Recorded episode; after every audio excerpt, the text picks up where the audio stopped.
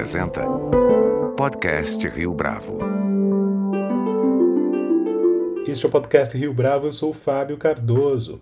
Regente assistente da Filarmônica de Minas Gerais, o maestro José Soares soube há aproximadamente um ano da possibilidade de participar da edição de 2021 do Concurso Internacional de Regência de Tóquio. Na entrevista que concede ao nosso podcast, ele afirma, inclusive, que estava satisfeito só por fazer parte da competição, por estar ali. O resultado, no entanto, foi mais do que satisfatório. No último dia 3 de outubro, José Soares conquistou os prêmios do júri e do público desse concurso. No podcast a seguir, ele recupera a sua trajetória como estudante de música, compartilha os momentos decisivos do evento no Japão e defende o caráter agregador da música de concerto junto à sociedade. José Soares, é um prazer tê-lo aqui conosco no podcast Rio Bravo. Muito obrigado pela sua participação. Olá, Fábio. Olá a todos que acompanham o podcast. É um prazer estar aqui. Obrigado pelo convite. Para começar essa conversa, José, eu vou pedir para você compartilhar conosco um pouco da sua trajetória. Como é que a música apareceu na sua vida?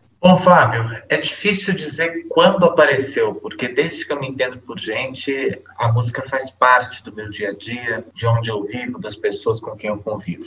Eu comecei na música justamente muito cedo. A minha mãe, ela é regente coral, é, com um foco muito grande na área de educação musical, na área de formação de pessoas. Então, eu cresci desde muito cedo. Minha mãe é a Nayara Campos. Desde muito cedo tive esse contato com música e tendo o exemplo de uma liderança musical, logicamente dentro do meio do canto coral. Então, o meio do coro foi pelo qual eu me iniciei na música desde muito cedo, com três, quatro anos, eu já tive oportunidade de começar a cantar em coro. E aí fui dentro do dia a dia da minha casa, a música fazia parte, não só o trabalho da minha mãe, mas é, escutávamos gravações, CDs, DVDs, várias vezes assistia aos DVDs, da, por exemplo, da Filarmônica de Berlim, com o cara e a regenda Sinfonias de Beethoven. Isso para dizer algumas coisas, mas que não era algo fora da minha rotina, era parte estrutural da minha vida, era uma coisa que era quase uma brincadeira diária ter o contato com a música. Muito interessante isso que você falou, José, porque nem todo mundo que tem esse acesso à música desde cedo consegue fazer que isso seja, ou transformar essa história, essa trajetória, em uma jornada profissional. Para você, isso foi também natural? Ou seja, sair desse ambiente e querer seguir, de certa maneira,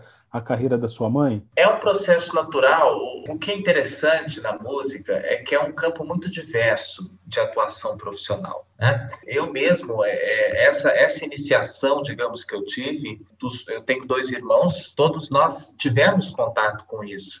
Eu acabei decidindo por um interesse pessoal, por uma relação que eu tive com a música e com essa figura, especialmente da, que, que, do, do, que um regente poderia fazer por um grupo, me incentivou a seguir esse processo. Mas nunca houve uma pressão ou, ou algo muito direcionado para isso, nem por parte do, da, da, minha própria família. Mesmo se a gente pensa em regência, o, o ambiente que eu cresci dentro do canto coral, ele é um pouco ou e tem muitas diferenças no sentido do espaço, do material com que você trabalha, em relação ao ambiente de uma orquestra, por exemplo, que no caso no Brasil a gente tem vê mais as orquestras como orquestras profissionais. A gente não tem tanto, por exemplo, orquestras comunitárias. O que eu espero um dia que a gente tenha orquestras amadoras, mas hoje nós temos majoritariamente são as orquestras profissionais. É um ambiente de trabalho diferente do ambiente do coro, mas a função o regente, né, a figura de um regente, ele está presente E a chegada à Universidade de São Paulo, de certa forma, congrega todos esses interesses e essa formação diversa que você mencionou agora há pouco? Sim, Fábio, foi um processo natural. É, eu comecei, tive lá por volta dos 15, 16 anos, 16, 17 anos, eu tomei uma decisão mais séria de que era isso que eu queria fazer, seguir estudando com um, um foco bem, bem profundo nessa área da regência. E aí foi me, me, proposto, né, foi me sugerido por várias pessoas, justamente ter essa formação, no caso do curso superior, a mais completa possível na universidade e, entrando numa área, queria dar uma complementaridade, ia complementar de maneira muito boa a minha formação como músico. Então, foi essa a minha decisão, no caso, de seguir o meu, fazer o meu bacharel em composição e, paralelamente, me desenvolver como músico dentro da área da regência. E aí a gente está no ano de 2020, fazendo um fast forward bem eh, imediato, e o ano 2020 tem muitas transformações no mundo da música, talvez a mais sensível delas seja o fato de que as pessoas estão fora da sala de concerto. A gente já teve aqui no podcast a oportunidade de conversar com outros músicos que destacaram a importância do público, da audiência, e eu queria saber de você como é que é a sua percepção a esse respeito, sobretudo porque 2020 marca a sua chegada à Filarmônica de Minas Gerais. Conta pra gente um pouco dessa dinâmica, desse processo. Pois é, Fábio, 2020 seria um ano novo na minha trajetória, né? É, eu ia começar como regente assistente da Filarmônica, ia ser uma ocasião na minha vida nova, única. Eu só não esperava que seria única não só para mim, mas para a orquestra e para o resto do mundo. a história agora a gente já sabe. Mas é, eu acho que, de certa forma, isso é, fez com houvesse uma reflexão muito grande sobre qual é o significado da gente fazer música numa sala, qual é o significado da existência de um grupo artístico de excelência e o que um grupo como esse tem com a sua relação com a comunidade a qual ele pertence. Então, é, essa questão da música ao vivo, eu acho que é, ficou muito evidente aliás, que não é algo instantâneo, a pandemia, logicamente, acelerou um processo, né? No mundo em que a gente tem muitos CDs, que a gente tem DVDs e que você pode assistir ou escutar na sua casa um repertório gigantesco orquestral, a razão pela qual as pessoas vão à sala de concerto é justamente pelo contato humano da produção sonora, né? A gente percebe mais do que nunca que uma sinfonia, que uma orquestra tocando, o som não surge do nada. É um movimento físico, é um, é um movimento corporal e que as pessoas se dedicam a isso e, no caso de uma orquestra, um conjunto. Então, e no meu caso específico com a Filarmônica, acabou sendo uma experiência muito intensa porque dentro desse contexto de pandemia eu acabei tendo que assumir alguns concertos e ter uma oportunidade intensa e com uma visibilidade muito grande. Foi um rabo de foguete que eu peguei na volta das atividades da orquestra e que foi um processo muito intenso e muito aprendizado que eu tive. Então, foi um ano realmente que, que é difícil fazer um resumo do tanto que foi significativo, não só na minha trajetória, que diante de todo é praticamente insignificante, mas da, da própria, do próprio pensamento sobre a importância da música de concerto e sobre a importância da gente ter salas como a Sala Minas Gerais, da gente ter orquestras como a Filarmônica, que trazem justamente essa experiência do belo, do sensível ao vivo para as pessoas. E como que é a preparação de um regente de um modo geral? E aí eu queria pedir a sua experiência, que quase intensa nisso, de um, uma preparação para uma orquestra que não necessariamente voltou ou estava em atividade pública no ano de 2020. Você sentiu alguma diferença? Como é que esse, essa dinâmica aconteceu para você? Olha, Fábio, vou começar respondendo de trás para frente. Logicamente, eu não posso falar com muita propriedade sobre o que uma orquestra soava com propriedade antes, mesmo no caso da Filarmônica, porque eu não regi muito a orquestra antes da pandemia, o que, aliás, é uma coisa curiosa. Eu regi muito mais horas de máscara do que sem máscara, né? É, regi muito mais tempo dentro desse contexto que a gente está vivendo hoje do que antes. Então, eu não tenho muito essa, essa comparação entre os dois, é, digamos assim, os dois períodos que se colocam. Agora, é, a preparação de um regente, ela envolve, no caso, a gente prepara um repertório específico, né? A orquestra, ela toca obras, obras que foram escritas para esse conjunto, e cabe ao regente, seria uma espécie de mestre de obra, uma espécie, arquiteto com mestre de obra. A gente vai pegar o projeto de algo que já foi é, proposto por um compositor que está decifrado numa partitura do código musical que a gente conhece, com os termos, as notas musicais, os rítmicos, os ritmos, as dinâmicas, e a gente vai organizar esse material e procurar dentro da nossa nosso conhecimento como músico, da nossa pesquisa, de, de, assim como um instrumentista vai estudar, aliás, esse processo é similar, assim como um, um instrumentista que vai tocar uma, uma, uma sonata, um concerto, ele vai seguir um processo de aprendizagem aprendizado, de interpretação, o regente ele segue esse mesmo caminho, com exceção que ele não produz os sons.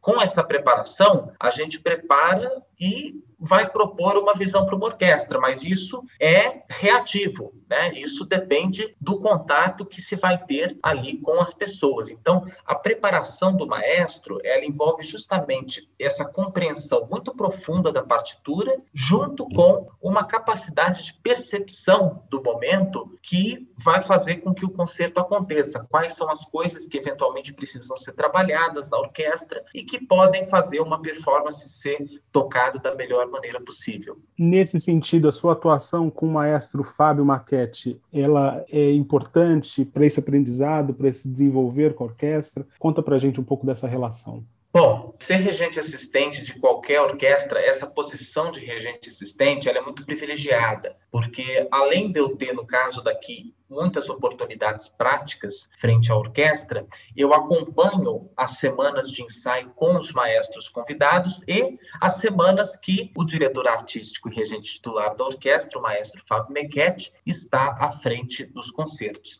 Trabalhar com um maestro como o Fábio Mequete é realmente uma possibilidade de aprendizado muito grande, não só do ponto de vista dos ensaios, dos concertos, mas também de você observar uma liderança artística numa instituição dessa envergadura. Você conseguir, você é, gerir uma orquestra do ponto de vista musical, artístico, é um desafio muito grande, demanda muita experiência. Poder trabalhar ao lado de alguém que tem uma trajetória e que, enfim, dispensa grandes discursos, porque o resultado está aí. A Filarmônica é a orquestra que é há 13 anos, então não há o que dizer, apenas ver os resultados concretos dos quais o maestro Fábio Mequete alcançou com o trabalho dele. Então, é, poder estar ao lado e, e, poder, logicamente, ter esse contato direto e, e, é uma grande chance de aprendizado e eu procuro aproveitar sempre ao máximo. Eu vou voltar à sua relação com o Fábio Mequete exatamente por conta dessa premiação que é mais recente para a música de concerto brasileira, pelo menos é que eu tenho notícia. Conta para gente um pouco dessa experiência, né, José Soares, no Japão e como é que aconteceu a intenção de participar, como é que foi o processo lá, que me parece que foi bem intenso pelo que eu li a respeito.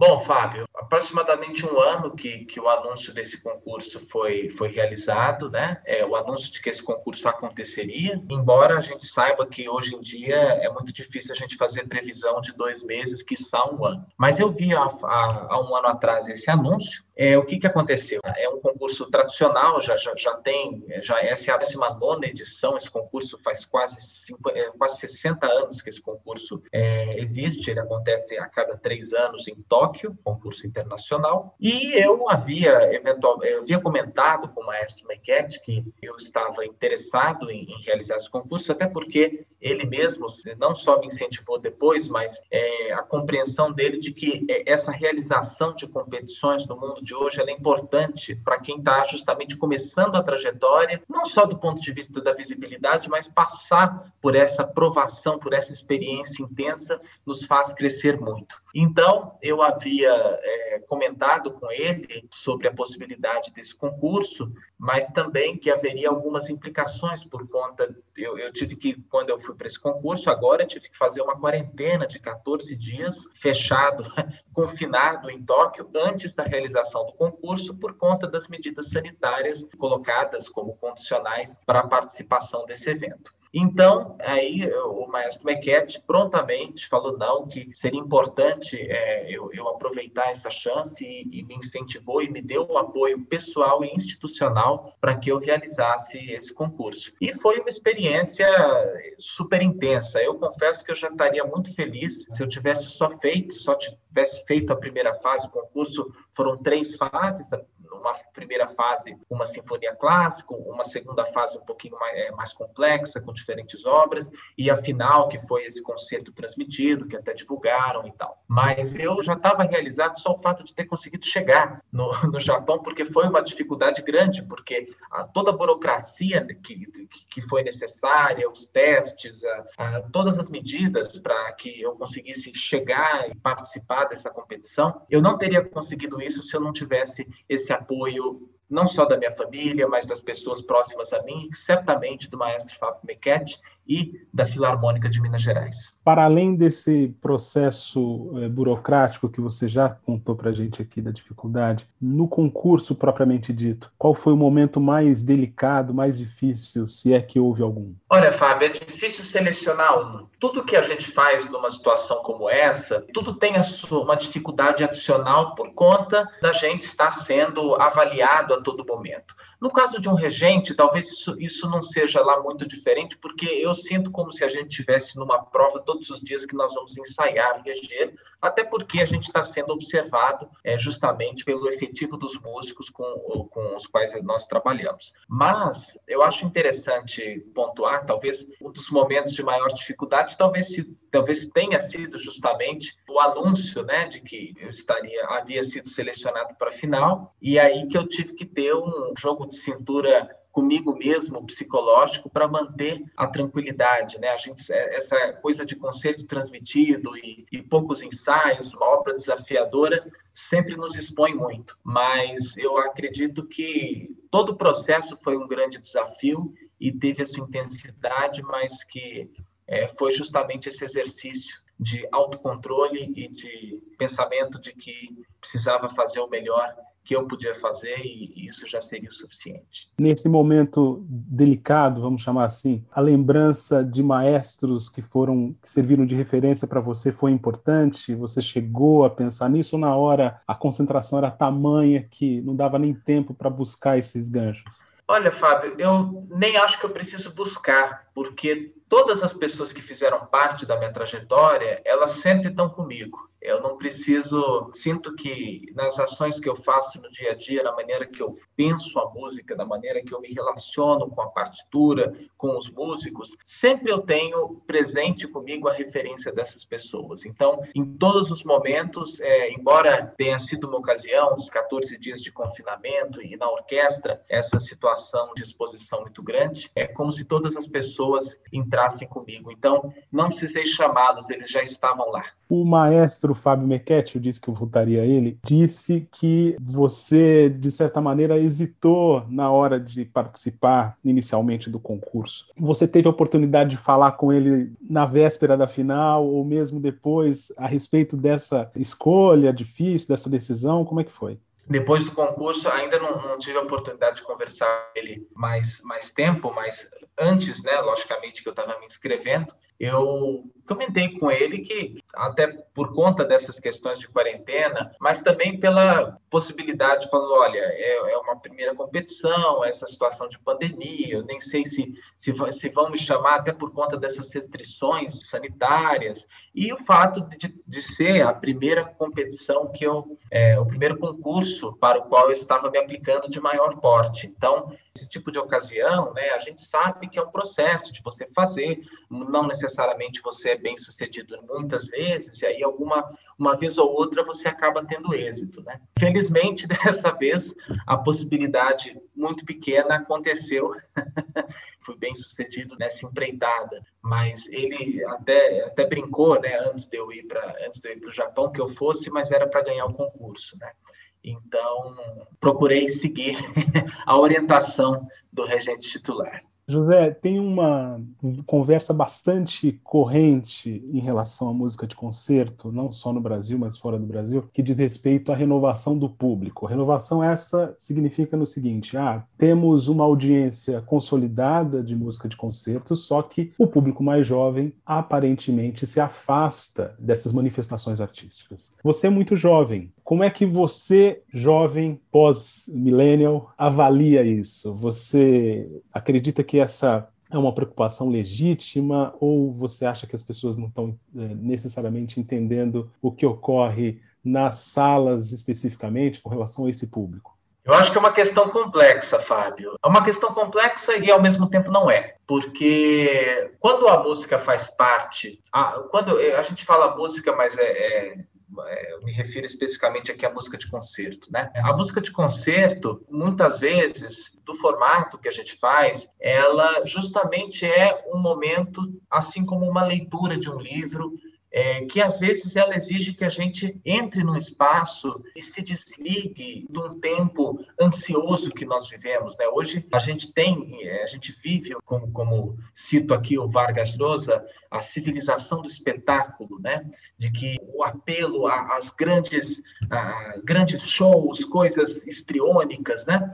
E, no, às vezes, e muitas vezes, esse, certos repertórios, certos fazeres artísticos, eles não têm esse apelo gigantesco, mas eles entram de uma maneira, quando colocado, a maneira da gente colocar a música de concerto, eu acho que a questão, o público, a música de concerto, o que, que, é a coisa mais maravilhosa? Ela agrega idades. Ela não, não é sobre separar entre as, o público que já está, os mais jovens, ela une as pessoas. Então, eu acredito que pensando nesse cenário de música de concerto, é a gente justamente continuar cada vez mais abrir as nossas portas, como, nós, como a Filarmônica faz, com turnês, com os concertos, concertos para a juventude. Mas sim, a gente tem que sim criar pontes, dialogar, e eu acho que isso faz parte de um, de um processo que vai continuar seguindo. A gente vive uma era justamente da informação, de coisas super rápidas. Não, você pensa numa sinfonia de 40 minutos, as pessoas, ah, mas 40 minutos é muito tempo. Eu acho que isso também entra no escopo da gente fazer a música parte do dia a dia das pessoas, das instituições artísticas, da gente se envolver com a comunidade. Eu falei, falei há, há pouco sobre a questão das orquestras comunitárias, né? Pessoas que tocam os instrumentos, mas não necessariamente seguiram a profissão.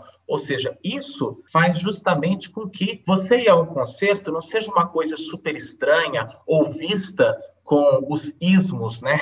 Isso é, é, de tal coisa, isso é música clássica desse grupo, é daquele grupo. Não. Música de concerto, ela agrega, ela transforma, ela faz com que a sociedade evolua da melhor maneira possível, com belo e com sensível.